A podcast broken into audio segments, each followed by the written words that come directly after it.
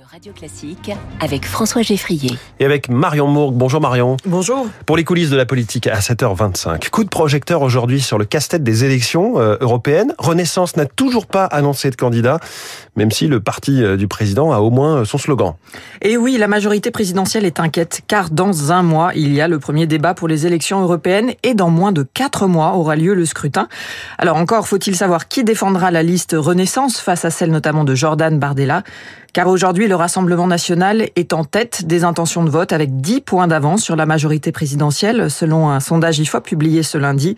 Et toutes les autres formations politiques ont désigné leurs candidats. Mais toujours pas Renaissance, donc, et je peux vous dire qu'en coulisses, ça ne passe pas. Mmh. C'est invraisemblable, s'agace un ténor de la majorité. Notre ADN, celui de Renaissance, c'est l'Europe, et on a toujours personne.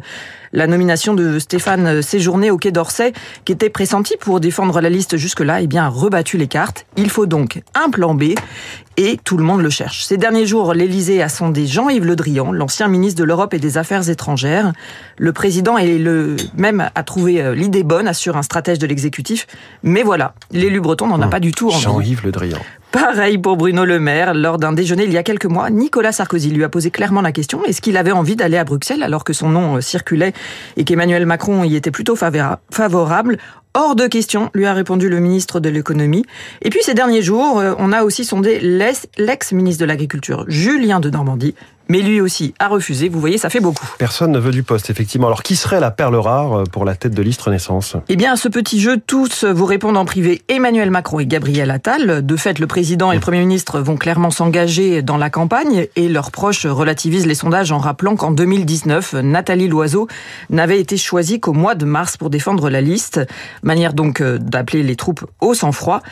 Mais pour trouver la perle rare, il faut aussi ménager les alliés de la majorité. Le Modem, Horizon, l'UDI d'Hervé Marseille vont tous être sur la liste. Ça prend donc du temps pour construire euh, cette future liste. Et le sénateur centriste a d'ailleurs eu des rendez-vous avec Emmanuel Macron pour parler du scrutin des européennes. Mais là encore, il n'en est rien ressorti de concret. Bon alors, qui s'inquiète les élus, qui cherchent une tête de liste solide sur les sujets européens, mais identifiée du grand public, et puis surtout qui soit capable de s'imposer en débat face au Rassemblement national? D'ailleurs, glisse une députée Renaissance un peu inquiète. Je cite, on va tous regarder le meeting de lancement de Jordan Bardella avec Marine Le Pen le 3 mars. Et normalement, le 3 mars, eh bien, ça aurait dû marquer le lancement de la campagne de Stéphane Séjourné. Le remaniement a donc, vous le voyez, provoqué un sacré casse-tête électoral.